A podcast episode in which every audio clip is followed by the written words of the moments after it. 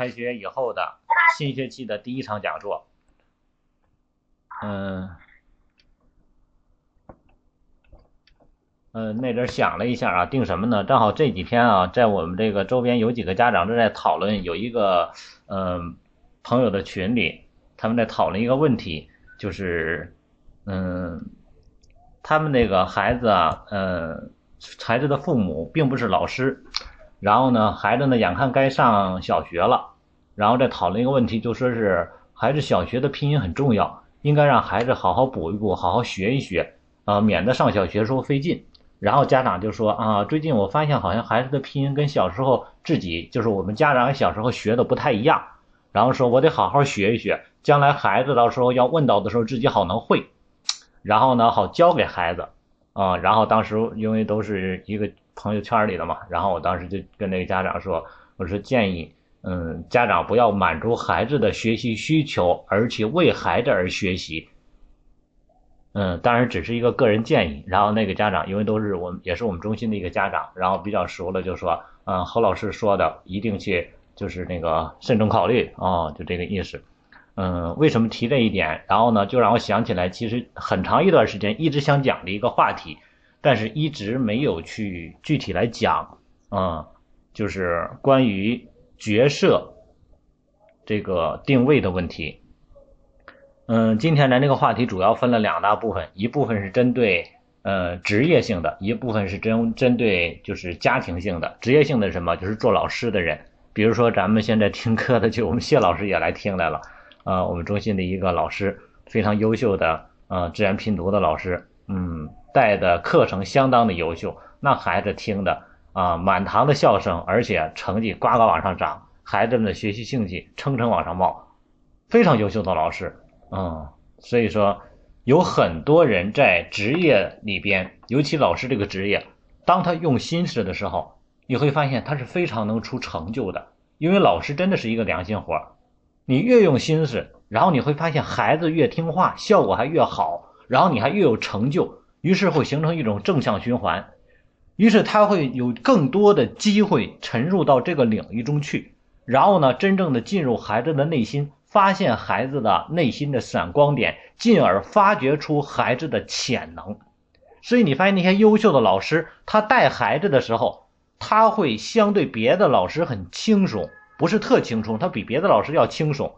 而孩子跟这样优秀的老师学的时候，孩子也相对于跟别的老师要轻松，也就是把心思放在教学上的，真正用在教育上的人，他教的也轻松，学的也轻松。为什么？因为他们的频率是共振的，而且呢，他的能量场是在这里的。所以说，最终来说，他教出的学生都是非常优秀的，而且他的成就感也特强。因为什么？孩子除了学习上信服他之外，进而引申出其他生活方面跟他的关系也会特别好啊，跟老师关系会特别的好。然后呢，老师会特有成就感，而且呢，特有这种人缘家长也会特信服。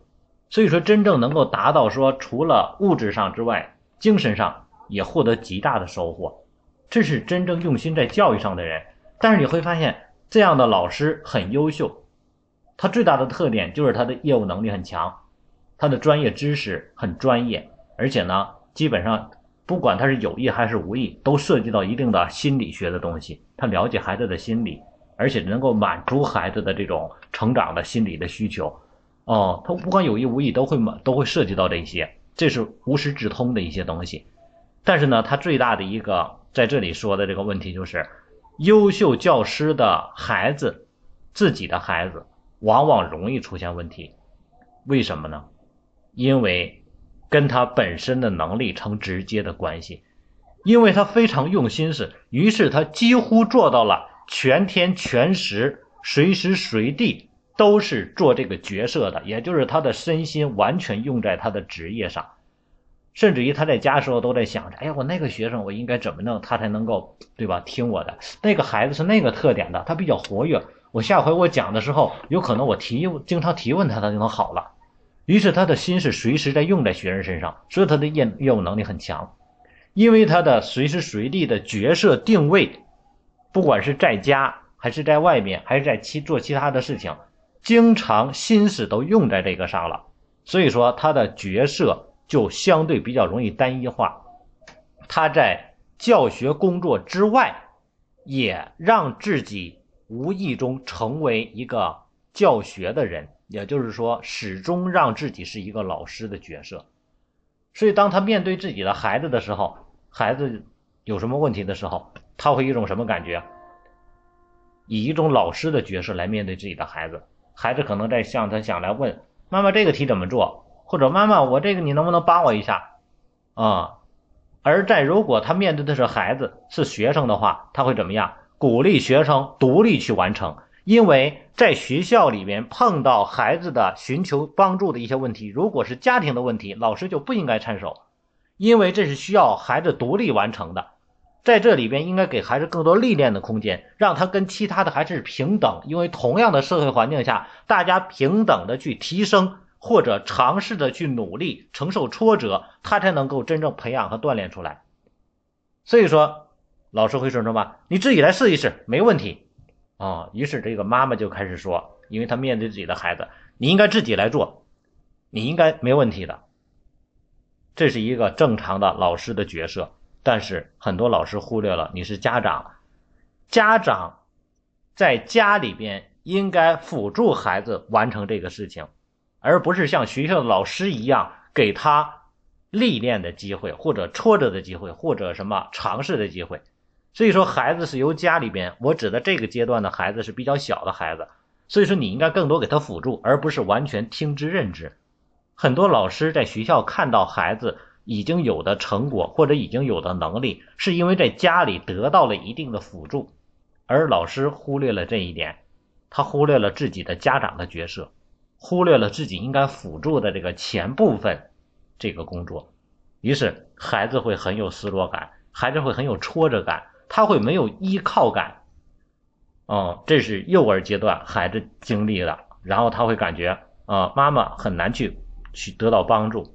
哦，我只能自己去做，于是很多东西他做不到。当他做不到的时候，这阵老师又会发现同龄的其他的孩子，或者他看到别的孩子，他以拿老师的角度，比如说他看到低年级的孩子，哎，你看人家孩子能做得到，为什么我孩子做不到呢？别人胆大，为啥我们孩子胆小呢？别人能上台，为啥我孩子不能上台呢？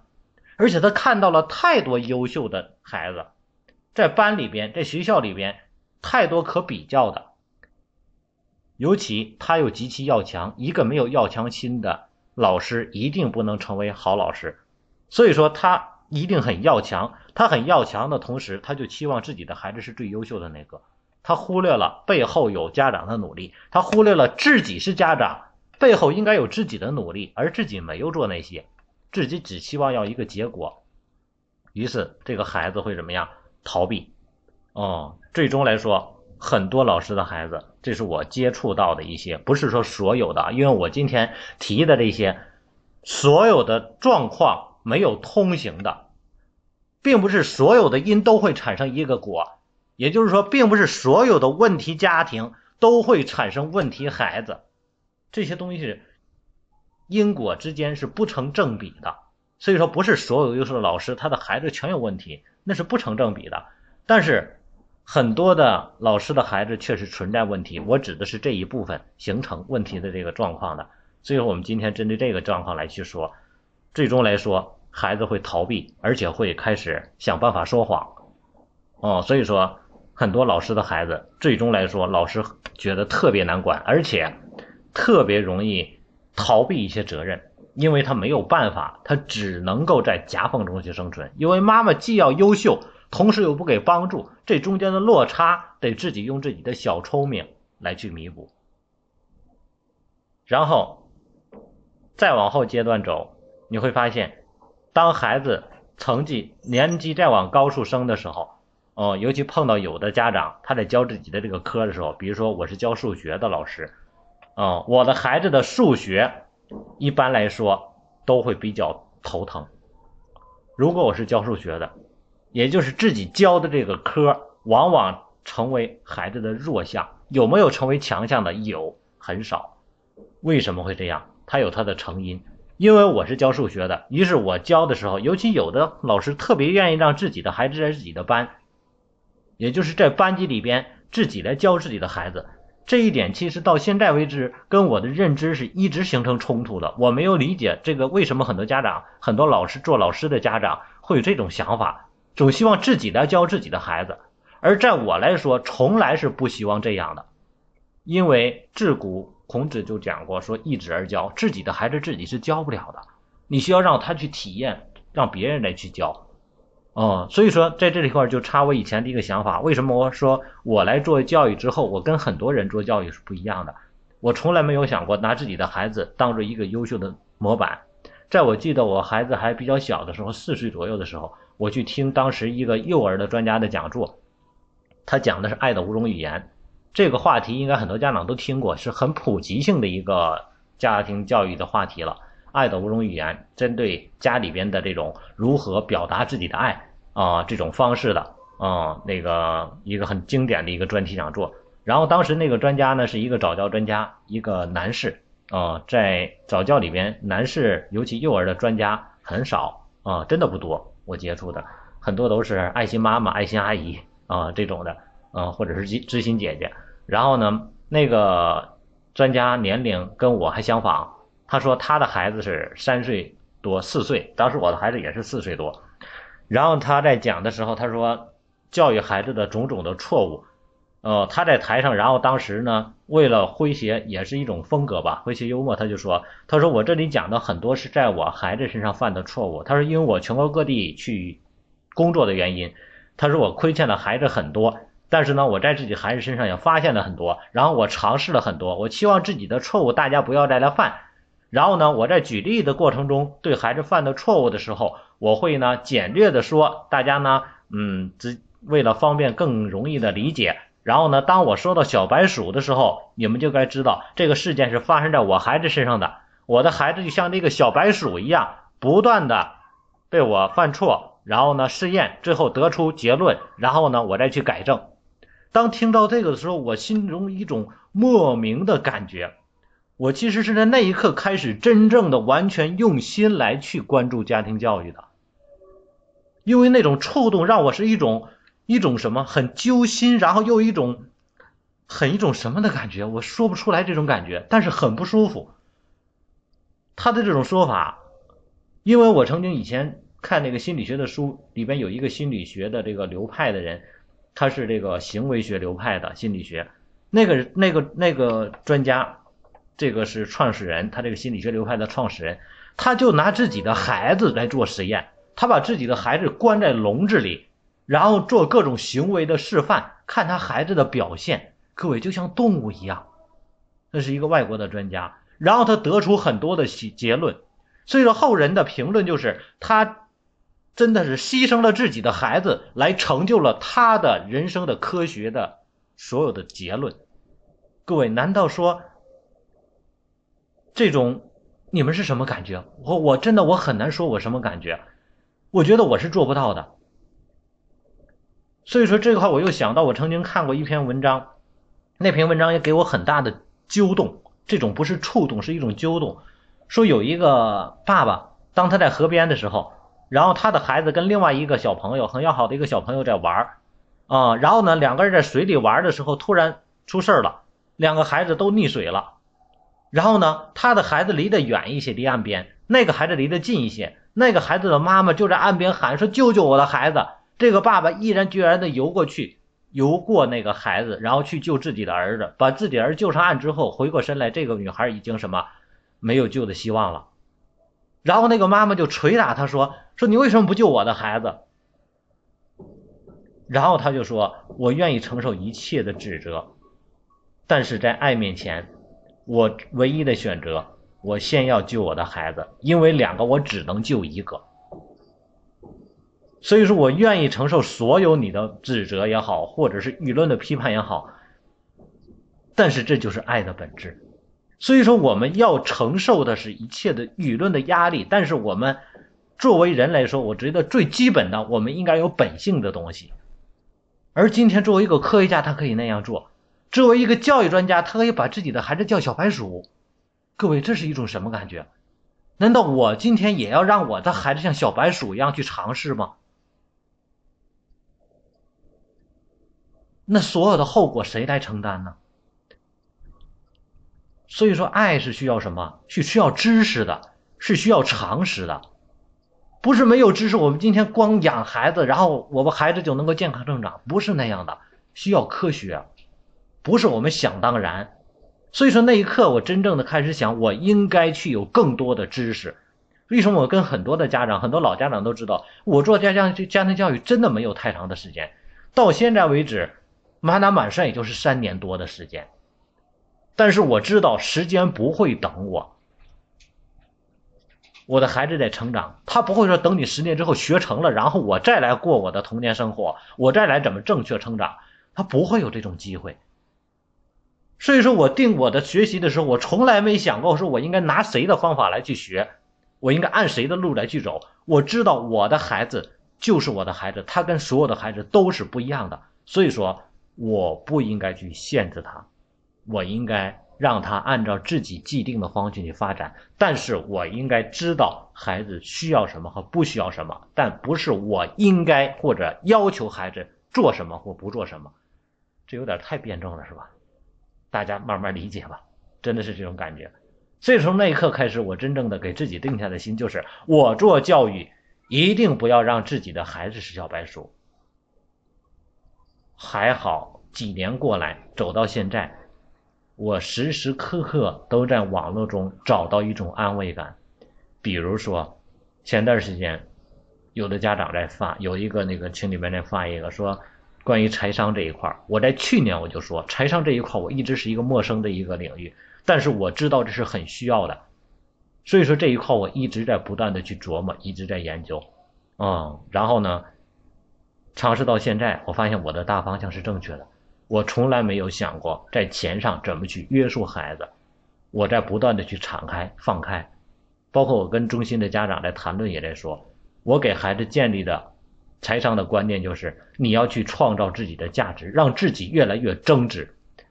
当你成为周围人有价值的需求的时候，你就是价值点，而不要想着你去能赚多少钱。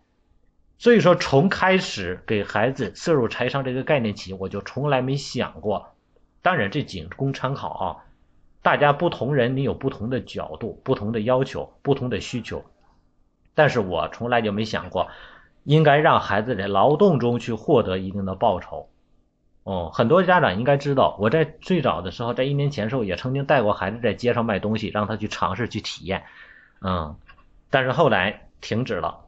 然后也曾经去约束孩子的花费花销，后来开始这个按月给他零花钱，满足他的花费。而且如果孩子哪一块就是当他觉得不足的时候，我会有一些理由，比如说我们一起出去玩，我会额外给他一点。其实就给这些通过一些合理的方式，给他一些自己财务上的补助，让他始终有这种相对富足的感觉。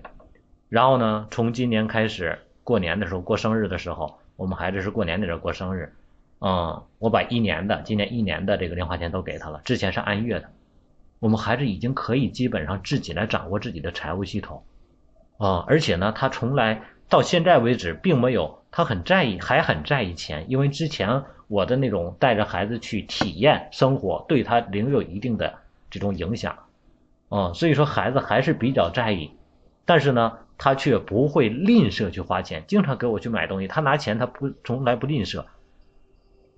所以说，你的这种财务的这种方向，你的意识，并不在于你的行为、你的技巧、方法，而是在于你的意识、你的框架决定了孩子的未来。嗯，所以说，我就在想，今天我们做教育，我们不做教育，我们今天来学习家庭教育，你首先要有自己的框架，要有自己的想法。所以说，今天做老师这一块很多的老师都是拿自己的孩子来做标榜的。为什么？因为他是老师，他特别怕别人说：“你看，你还是老师呢，你自己孩子都教成那个样子。”其实很多时候，这就是我们最大的一个混淆。我是老师，老师是我的职业，不代表我是一个什么优秀的老师就是好的父母。我的父母的角色和老师的角色是完全两个概念。我不能因为我不是好的父母，我就不能胜任老师。所以说，因为角色的混淆，于是孩子的角色也是混淆的。他在班里的时候，他就可以为所欲为，因为他知道自己的妈妈、自己的爸爸就是这个班的老师，其他的孩子都得让着我。在这块是谁的领地？我的地盘，我做主。各位，你的孩子在你的班里就成了小霸王了，而你是不知道的，因为他利用的是狐假虎威，他从来不会在老虎面前去咬伤其他的小动物。但是他永远借着老虎的影子来恐吓其他的小动物，这就是狐假虎威嘛。所以说，很多家长做老师的家长忽略了这一点。真正孩子的成长需要的是什么呢？他需要的是适应自己未来完全什么正常自主的生活环境。那个生活环境是什么样的？不是他妈妈是上帝的那个生活环境，因为你的妈妈是老师，她不是上帝，所以说当你成年之后，你的妈妈没有办法罩着你。那么为什么作为妈妈的老师，你现在不能让孩子就开始这个成长的过程呢？因为没有开始成长，所以说孩子很难去适应社会。这是很多孩子很可悲的。然后呢，如果老师自己擅长的是哪个科目，孩子本心里边就会有一种感觉，就是我妈妈是教这个的，我妈妈教数学的，嗯，我不会，我回家可以问我妈。今天你看我妈妈教的课，我都不用学，我我学我我妈妈回谁说我能问我妈妈，而且事实也是这样的，很多回家之后，啊，不会的怎么办啊？妈妈就直接教给他了。认为是因为什么？自家有的，这不是自家地里产的吗？不会了，不会了，教你，还哪个不会？对吧？时间长了会形成什么？孩子会形成吃小灶的习惯。一个人的学习的什么叫学历？我经常说，学历不是你学习的那个本儿，不是你得到的那个毕业证，而是你学习的经历。在这个经历过程中，你的体验和你的感觉和你的经验。你是通过什么方法得到这个学习的结果的？这个知识的。所以，如果一个孩子通过在正常环境下、大环境之下不认真学习、私下吃小灶的方式获得的学习的经验和习惯，那么将来他进入社会或者是进入其他的学校之后，他能够适应未来的环境吗？你的父母可能是小学老师，你小学数学一直是在课上不好好听，回家之后吃小灶，然后第二天之后你的成绩超过别人，一直以此为荣为傲。到了初中之后，谁给你吃小灶？到了高中之后，你妈妈还能帮你多少？上了大学谁管你？最终把孩子扔到地下、扔到沟里的是谁？是他妈妈，就是那个优秀老师。他忽略了自己还是家长的角色，在家里你还当老师，那你妈妈哪儿去了？你做妈妈的这个角色哪儿去了？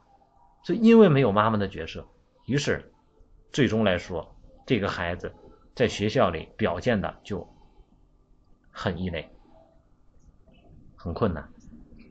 所以说，针对老师来说，嗯，包括。我一直在讲，为什么我说那小白鼠的故事？我自己的课程，我自己也带一些课程，包括我的一些内容，我从来不教给我的孩子。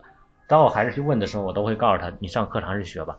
当我们想，我们中心想开国学的时候，我特别深刻的感觉到，这个是我们必须需要的。我一定要给到孩子国学经典的东西，因为它是中华五千年文化留下来最精粹、最精华的部分。如果这些不给到孩子，这是一生的遗憾。于是我就开始摄入，开始了解这个。了解完之后，我发现太有价值了，需要开这个课。怎么开？如果我来教，我的孩子一定会是最大的受害者，因为我是他爸爸，我不能因为孩子学到东西而失去这个角色，我做我的角色。于是，真的，我们最初开国学课的时候，是调动了我们机构的，嗯，极大的资本。因为当时的时候完全就是赔钱开的，很多人说：“哎，你看我们孩子还要去学习，我们补课花了多少钱？你们花哪点钱呢？”真的，我我都不好意思说那啥，嗯，所有的真正投入教育的人的花销的钱，很多人说：“哎，你看他孩子真优秀，他在教育上投入的隐形的花费一定比你的孩子要多几倍，这是硬性资本，因为现在是金钱社会，这是很现实的。所以说我在我们孩子上国学这个课上第一期的时候投入的资本远远超过几个报课的学生。当时那点是多少钱的事儿？你只不过是一个孩子的学费而已。而我们是引进了整个一个系列的课程，包括外出的培训，包括最初我们开班所有的家长，我们全都是赔钱给老师上，给那给那些孩子们上课的，带了一年多的时间。所以说，因为我知道这是我的需要，所以很多东西你没有不应该拿钱去衡量的东西，很多的事情，很多家长真的看的都是太细微的东西，越细致，你发现孩子问题越多。因为你考虑的太细致了。为什么这么说？刚才我帮我孩子一块包那个书皮儿，书皮全都要包，包包我就突然想起一件事来，想起那个啥？为什么想起那个？因为我就在想那个那个孩子妈妈说了一句：每年没包这么多书皮儿，今年这所有的书都让包啊，包就包吧。买了一堆书皮儿从这包，然后我就突然一想，如果是这个情况，要是有的家长说，可能就是俩人抬杠，就可能就变了味儿了。啊，这么多都让包，嗯，估计那个老师可能跟那个门口卖小卖部的人有关系，所以说他想要多卖点书皮，就让全都包。啊，这个这是我自己脑补出来的那个图片图画啊，啊，为什么会这么说？为什么会这么说？因为在放假的时候，嗯，去老人家，然后呢，当时呢说呢啊，那他们老师可好，给推荐了好多书，然后呢，当时老人就说了一句话，嗯，什么好啊？推荐那些书还不是他得提成啊？就给你们买书，让你们挣你们钱。哎呀，我就觉得人永远能够找到自己理所当然的一个想法。你发现很多家长总在去用这样的方式来去思考问题。嗯，当时我什么都没说，因为啥？我们孩子们现在孩子的老师，你没发现已经开始避嫌了？我们孩子他们老师从来推荐书都不给去买。然后别人找他给买，家长让他买，都让尽量你自己买。实在不行了，实在不会不会网购的，然后呢，他帮着去网购。因为什么？避嫌。现在很多家长心思特多。哎呀，你看老师又给我发一堆东西，又是让我们交钱，这又挣我多少钱？谁稀罕你那点钱？再者说了，东北有句老话啊，啥东西还吃吃人肚也没吃狗肚，那东西都吃。说白了，给孩子买的东西都你用了，你又没说让别人用了。所以很多家长那心思的那点心思啊，这么细致，你说孩子能教育好吗？那关注的都是啥呀？所以说很多时候，我们就反思反思自己的思维和想法就行了。连老师现在都不敢给孩子去代购东西，你说这是什么原因？信任危机啊！那你说这个这个教育之路能通畅了吗？是很多人一弄点啥就天天就寻思啊，老师又怎么样了，又怎么样了？原来我们机构也可在乎这个的了。为啥？因为我们想给孩子搞点活动，不敢收钱。但你说不收钱吧，又有费用，弄得我们啊弄点活动就看看我们能不能承担得起，承担不起的活动就取消了。啊，从去年开始我们就放开了，突然就想明白了，我们只能带着。就像我做教育的之初说那句话啊，最初我只是心里一个想法，后来真正落入实际了，就是我们只能做什么，做自己该做的。我们做的是什么教育？做的不是公益，也不是上帝。我们帮不了所有的人，真的是这样。所以说，后来从去年开始，我们弄活动年，很多家长都知道，去年我们弄活动年，弄了好几个活，好多活动啊，而且很多活动全是收费的。为什么？因为不收费，说白了，我们自负盈亏，我们这种民营的这种的，人亏不起啊，没办法。正常的课程，我们跟别人的费用是一样的啊，然后别人能挣钱，我们当然也能有利润，但是我们额外这些活动呢，赔钱，最后把挣点都赔进去。所以说后来弄不起，很多的前几年都不闹了。从去年开始，我们就正常收费。正常收费后，你你发现受益的是谁？你花那个十块二十块钱，最终花在谁身上了？孩子玩的高兴，孩子收获的多。所以说，我们发现，当我们敞开的时候，不在乎很多家长的想法的时候，我们能敞开做很多事情，很多孩子都能受益。嗯，当然有很多家长还是很在意的啊。我们也很庆幸那些在意的家长没来，因为通过收费。就那点钱，我跟你说，十块钱能卡住很多家长的脚，特别好。我们去年很多活动啊，就几个人参加，十来个孩子，然后玩的玩的都可好的了。之前有的活动的时候，哎呀，一帮乌乌嚷嚷的一帮人四五十人，哎呀，活动还费劲。现在发现特别轻松，所以说你发现一点费用挡住了很多家长的脚，这个真的是没有办法帮到，没有办法让所有的人都去受益。这种方式真的挺好，合理的收费，最终都花在孩子身上，然后最终来说，谁该受益谁就受益。啊，自助者天助嘛。今年我们就敞开了做那个探索年，我们在过两天讲座的时候，现场五号的时候，我们会具体化把所有这个流程，今年的探索年的安排了，今年的活动安排基本上一个月两次，比去年还要频繁。哦，但是内容更贴合实际，针对很多的孩子，是他未来必须的东西。很多家长不知道怎么教育孩子，不知道该给家长给孩子预设什么。啊，我经常是讲，教育应该有前瞻性，有预设性，也就是说，今天你需要的东西是在昨天应该种下的，今天你在收获，今天你种下的应该是明天收获的东西，这才是教育。刚才我看在开今天下午有一个讲座之前，有一个家长在提一个问题，大家有没有碰到过新学期换老师的烦恼？这个话题我已经讲过很多回了。作为家长，如果你没有前瞻性，没有预测性，现在的人员变动这么大，是不是这样的？可以说没有哪个孩子能够说上学这几年碰不到换老师的情况，你不可能。你能够说小学六年就换两次老师已经很不错了。哦，幼儿园换三十个老师很正常，因为现在人员流动太频繁，所以说你应该有前瞻性，提前跟孩子去做沟通。如果老师今天这么喜欢你，他要是有工作的需要，他去教别的孩子，那么你应该怎么对待？你发现这种前瞻性，这叫什么心理预期？你没有这种心理预期，那你发现你的孩子受挫折，那不是理所当然的吗？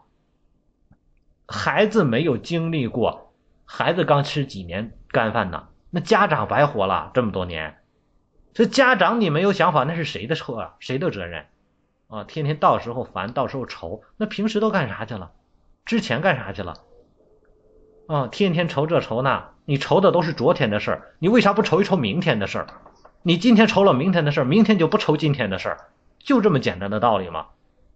所以说，做事情必须有这种前瞻性，嗯，所以说，我们今天。所有的今年的活动探索年准备了有将近十多个关于科学实验的内容，给所有的孩子去打开这种思索探索的大门，让孩子形成这种科学的兴趣，尤其是女孩，你发现没有哪个女孩，没有几个女孩对科学各对这些东西能开窍的，你先期不给她打开，后期的时候到了初高中时候，我跟你说难死了，他就死钻钻不进去，他的思维特点决定的。这没有办法，这是天性嘛，是不是这样的？所以说你就得知道这一点，提前给孩子有一个预设性。今年探索年，明年我们准备弄航模，让孩子创增加这种创造力。嗯，所以说你想当探索年，要在前年让我想都不敢想，因为有的课程，你你你首先这些课程的话，你得家长有这种意识，他得知道未来自己孩子需要这些，他得愿意跟你来去学。而且我们课程设计是很有趣，就跟我们的国学诵读一样，经典诵读一样，课程很有兴趣。但是很多家长他认为这些东西他需不需要？你就是再好的课程，他不需要他不来啊。所以说它有一定的意识基础。再一个就是花销，你弄科学东西你需要工具啊，需要设备啊，你上课对吧？我们需要各种各样的损耗啊。所以说我们针对所有的具体的这个要求也好，内容也好。其实真正我们的中心的家长花不了几个钱儿，就一点材料钱啊，有的是你几块钱、十块钱啊、二十块钱啊，有一些需要进设备的可能会多一点。明年到航模的话啊，一次下来可能都要上百块钱啊。想给孩子投的，孩子会有收获；不想投的无所谓，这些部分本身就不是很多家长能接触得到的。嗯，所以说五号的时候我再具体再说，等到时候。嗯，讲座现场的时候，所以得买点关子，买点买点包袱哦，卖点关子，不能全都透露了。五号时候具体的，我们今年全年的活动，在五号那一天现场家长会给所有的家长来公布。嗯，说到哪儿了？说到老师这一块，对吧？所以说，作为老师来说，你应该知道你的孩子需要以什么样的方式来学习，而不是说光满足眼前的需求。你要注重的是培养孩子的学习方法、学习习惯。很多家长因为自家产的自己会的，所以说忽略了这一点，最终培养孩子养成的习惯难以适应大的环境。这是针对老师这一块的讲的。下一个阶段就是家长的一个情况，有很多的人，有很多的家长，他的职业并不是老师，但是他特别上进。这个上进呢，让孩子都无处用力。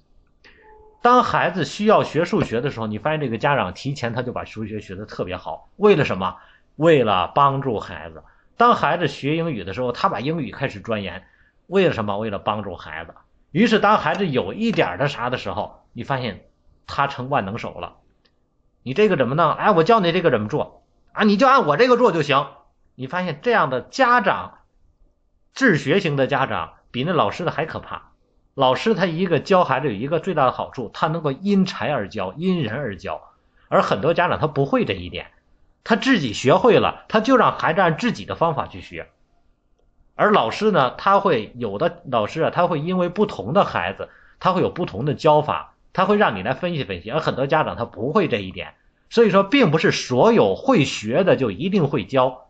这也就是我看外面很多的墙上贴的广告，我就觉得好笑。有的说啊，我是刚毕业的学生，各科全优秀，什么大学刚毕业的啊，我知道怎么学的好，所以说您的孩子放心交给我吧，啊，你就放心去吧。如果你放心去了，那你的孩子就放心去了，因为他会学，不见得他就会教。真正的会教的，你去看看那些大学里边的老师，嗯，别的老师我不去评价，同样的是教大学的老师，所有的人上过大学都知道。总有那么一两个特招人喜欢的，他的课又爱听，又好学，又容易记，成绩又高。其他的呢？所以说，并不是所有会学的都会教。别说那些教的，他有的都不会教。别说那些会学的了。所以说，很多人总期望着周边有这种天才，有的家长总认为自己就是天才。借用《少林足球》里边周星驰说的那个那个谁对那个谁说的那句话。哦，那个什么，那个《神雕侠侣》对那个小伙说那话，很可惜，很可惜，你不是那个天才呀，是不是？这谁呀？这开了网，开了这个头像，你开了头像很影响我们的流量，我给您关了啊。嗯，咱们大家安静听就行，不然一个大头像盯着我不习惯。所以说，咱们。家长学习可以不要为孩子而去学，如果你为了孩子去学的结果，你就会极其有得失心，也就是你学会了，如果孩子学不会，你会觉得你咋这笨呢？很多家长急躁焦躁，然后呢，如果自己学的没用上，自己就觉得很亏的很，因为自己很多精力都用在孩子身上了，于是这种这种负担感给孩子的负担感会极重。你看，妈妈全部身心都用在我身上了，连我学的东西他都从头到尾学一遍了。这我要不学好，他一个人担着两个人的担子，他的心理负担会极重。而家长给他的指导很可能不适合他的需求。我之前讲过，孩子的体质是分类型的，有视觉型，有听觉型，有什么体觉型。视觉型的孩子他是靠什么眼睛看来去学的，听觉型的他是靠耳朵听的，体觉型的他是靠触觉的。所以说，虽然他是你的孩子，他跟你不见得是一个体质的，所以他学习方法是不一样的，思考思维的方式也是不一样的。你认为可以理解的，他不见得能理解得了；你认为这样的，这样一步一步下来就可以得到结果，他可能不是按你这种方法思考来的。所以说，最后你很恼火，他很失落，他很焦急，知道吗？因为啥？你的方法没有理解他，所以说很多家长真的不是很专业。再一个就是家长，您会的那么多，让孩子何处安身呢？孩子成长中最需要的、最大的鼓励是什么？不是家长给买的礼物，不是你给他吃饱穿暖。不是你给他多少钱，而是他个人成长的什么成就感。当孩子为什么有时候我们在讲，有的家长什么也不会，没有文化，他的孩子照样能考上大学，因为他在家长面前特别有成就感。当他做到一件事情的时候，哎，家长说：“哎呀，你看你这都会了。”你发现很多时候，我们现在的一批很多的优秀的一些硕士生、研究生、博士生们，他们的家长基本上来说，往上推一代全都没什么文化的。为什么他们这么优秀？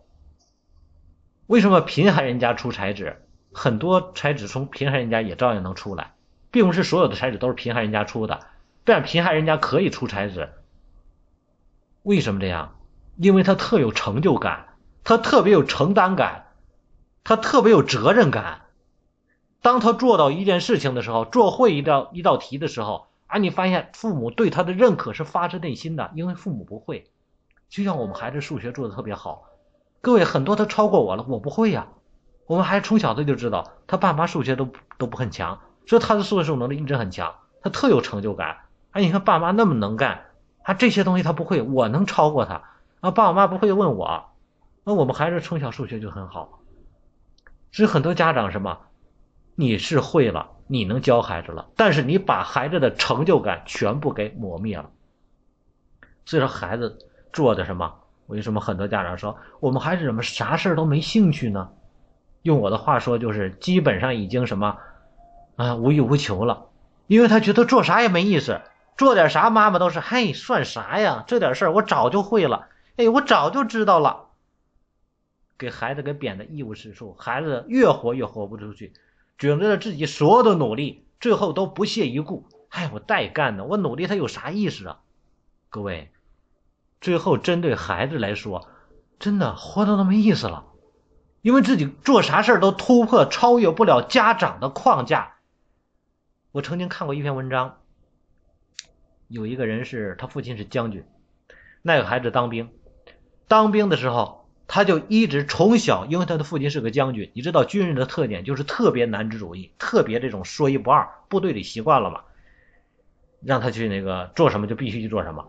然后呢，当兵之后到了营队之后，表现非常优秀，在连队里面表现全连表现最佳，连长推荐说作为这个最佳学员、最优秀学员给一个勋章，然后往上报，到他那块儿直接给。刷下来了，说不行，肯定是看着我这面，看着我的面子去照顾他的，啊，我儿子你们用不着照顾，虽然我是将军，你知道他儿子什么感觉吗？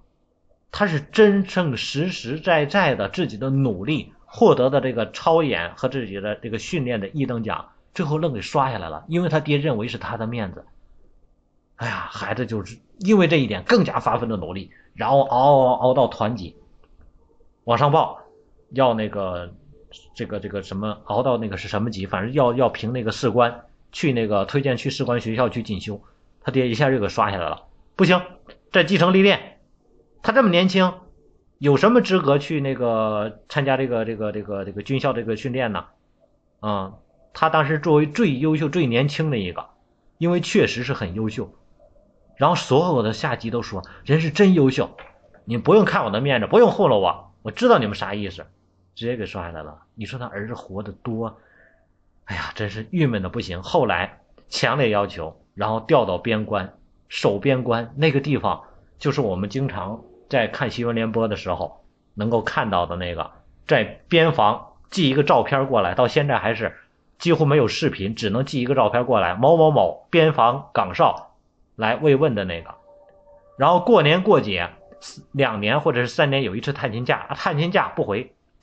啊，让给别的战友，就常年在那儿一待待了将近五年呢，一年一待待了五年呢，啊，到他爸爸退休都不想回来，为什么？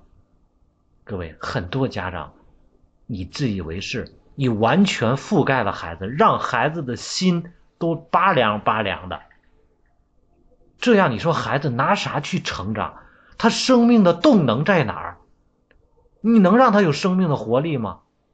用咱话来说，活的还有啥意思啊？是不是这样？所以你说你做那么全能的家长干啥？我们在其他去参加培训人在讲，一个全能的领导培养的一群弱智的员工，一个全能的家长培养的就是弱智的孩子。你说你家长那么能干啥？最可怕的，就是很多全能的妈妈带的又是男孩，整个给整的男孩整的。一点脾气没有，那真是顺毛驴了。因为什么？小样的，收拾不了你，你也不想想的。一个孩子，一个男子汉，被家里对吧？用不好听的说，老娘们收拾的服服的，他长大能有多大的成就啊？他能成就出多大来？将来不让他媳妇收拾才怪呢。他能有多大的出息去将来去闯世界去，创造未来去？是不是这样？所以说，哎呀，妈妈们放放男孩吧，让男孩呼吸呼吸外面的空气吧，不要约的那么死，不要困的那么那么绝，是不是这样的？所以特可怕的，很多家长在为孩子尽心竭力啊，呕心沥血的去，哎呀妈呀，逼得孩子也呕心沥血。所以说。在这里，今天的主题讲的就是：今天做家长知道自己的角色是什么，在家里边就是家，不要弄得都到处都是学习的事儿，在学校学就行了，家里该辅助辅助一点，不要弄得那么全能，让孩子把学习学校学习留到学校去，这样才是最最有效的一种学习的方式。当你家里边更多的是爱的时候，孩子会有足够的动力。当你家里得不到更多帮助的时候，他会知道在学校如何去学习。所以说，一个孩子不能够通过几年的体验、历练、积累，学会如何去向外界学习，那他成绩再高也是个废物。就是，小学为什么慢慢来带着走？为什么一步一步的抓着走？老师为什么说反复讲那些题？就是让孩子慢慢磨练，慢慢习惯，知道怎么去学习，知道如何去向老师求助，知道怎么去提问，知道怎么去补不足。考试的时候，对吧？老师讲的那些哪不会了？临阵磨枪。小的时候别那么磨，你从小就习惯了让孩子总偷奸取巧，那长大了他能有好习惯吗？甚至最初的时候是知道那叫临阵磨枪，临考试的时候复习，等到再大一点复习不来怎么办？那我就准备小纸条呗。那长大他能不偷奸取巧吗？他能不犯法吗？他到处思维都是这种偷奸取巧的思维，这些都是家长培养出来的，这跟老师根本一点关系没有。所以说家长怎么做，直接决定了孩子未来是什么样子的。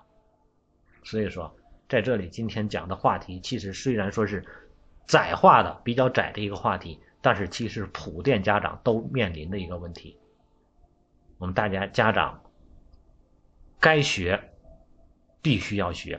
学是为了什么？让自己的生命更有动力、更丰富多彩，让自己的生活更加什么多样化，而且更有上进心，让自己的生命活得发光发彩。这是给孩子展示的最好的榜样。当你在不断的学自己该学的东西的时候，孩子自然而然他也就上进了，他也就有空间了，因为你不占着他的空间，你总替他学，你说孩子哪有地方啊？就那么点地方，你挤着了，孩子就没地方了，他就趴下了。所以说，给孩子留点空间，你学你的，他就能学他的了。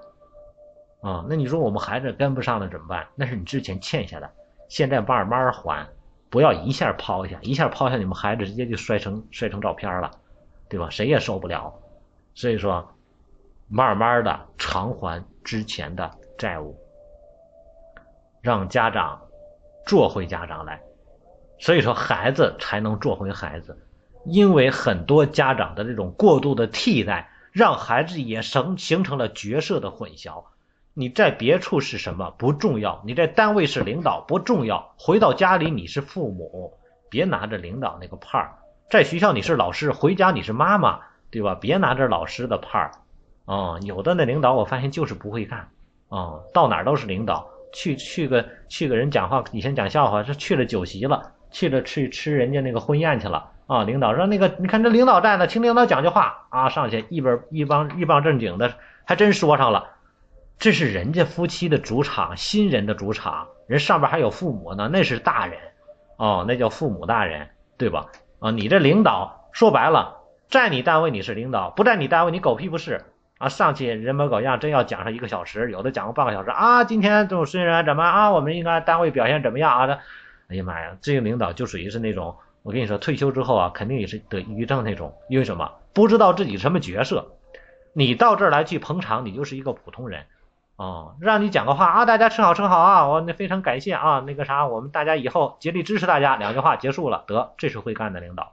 因为什么？他知道在什么角色下、什么场合下说什么话。所以他回家之后，他也肯定是个好父母。这很多人他闹不清自己角色呀，到哪活的都累，别人跟着都累，你知道吗？因为不是你的主场，你说你讲一通，别人不听吧，不好听吧，烦不烦的，让不让人吃饭了，是不是这样的？所以说，会做的人，你发现到哪都招人欢迎。哦，如果说他孩子真的，我们大家为啥有时候说这个东西都是都是相通的？你看那孩子没有眼色、没有脸色的那种的啊，不会。看角色的那种的人，他父母肯定也是那样，不会来事儿。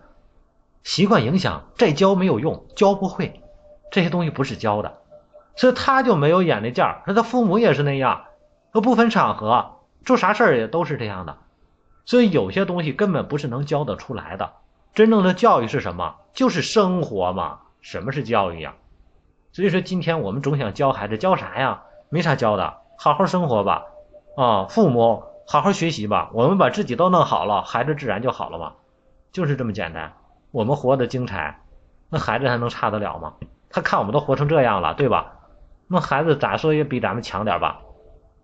嗯，所以说，做自己，不要去总抢位，抢了孩子的位，啊，孩子就没有位子了。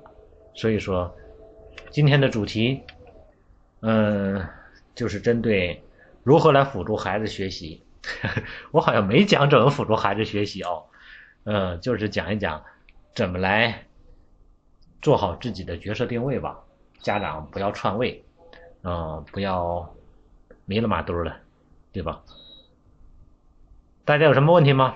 讲完了，时间有点超了，我们预计每次的这个讲座时间四十分钟，今天讲的有点多了。来，打开麦克。哎，我这怎么点的不管用了？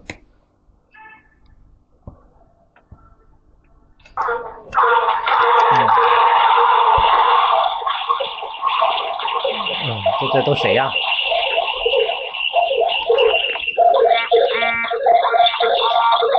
这不是这我这讲座，这大家这都乱什么呢？嗯，大家有什么问题可以交流？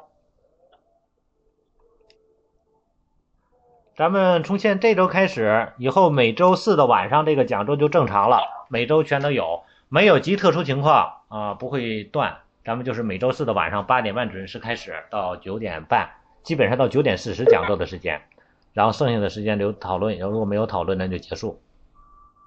嗯，大家有什么问题吗？有什么想说的？没想说的咱们就结束。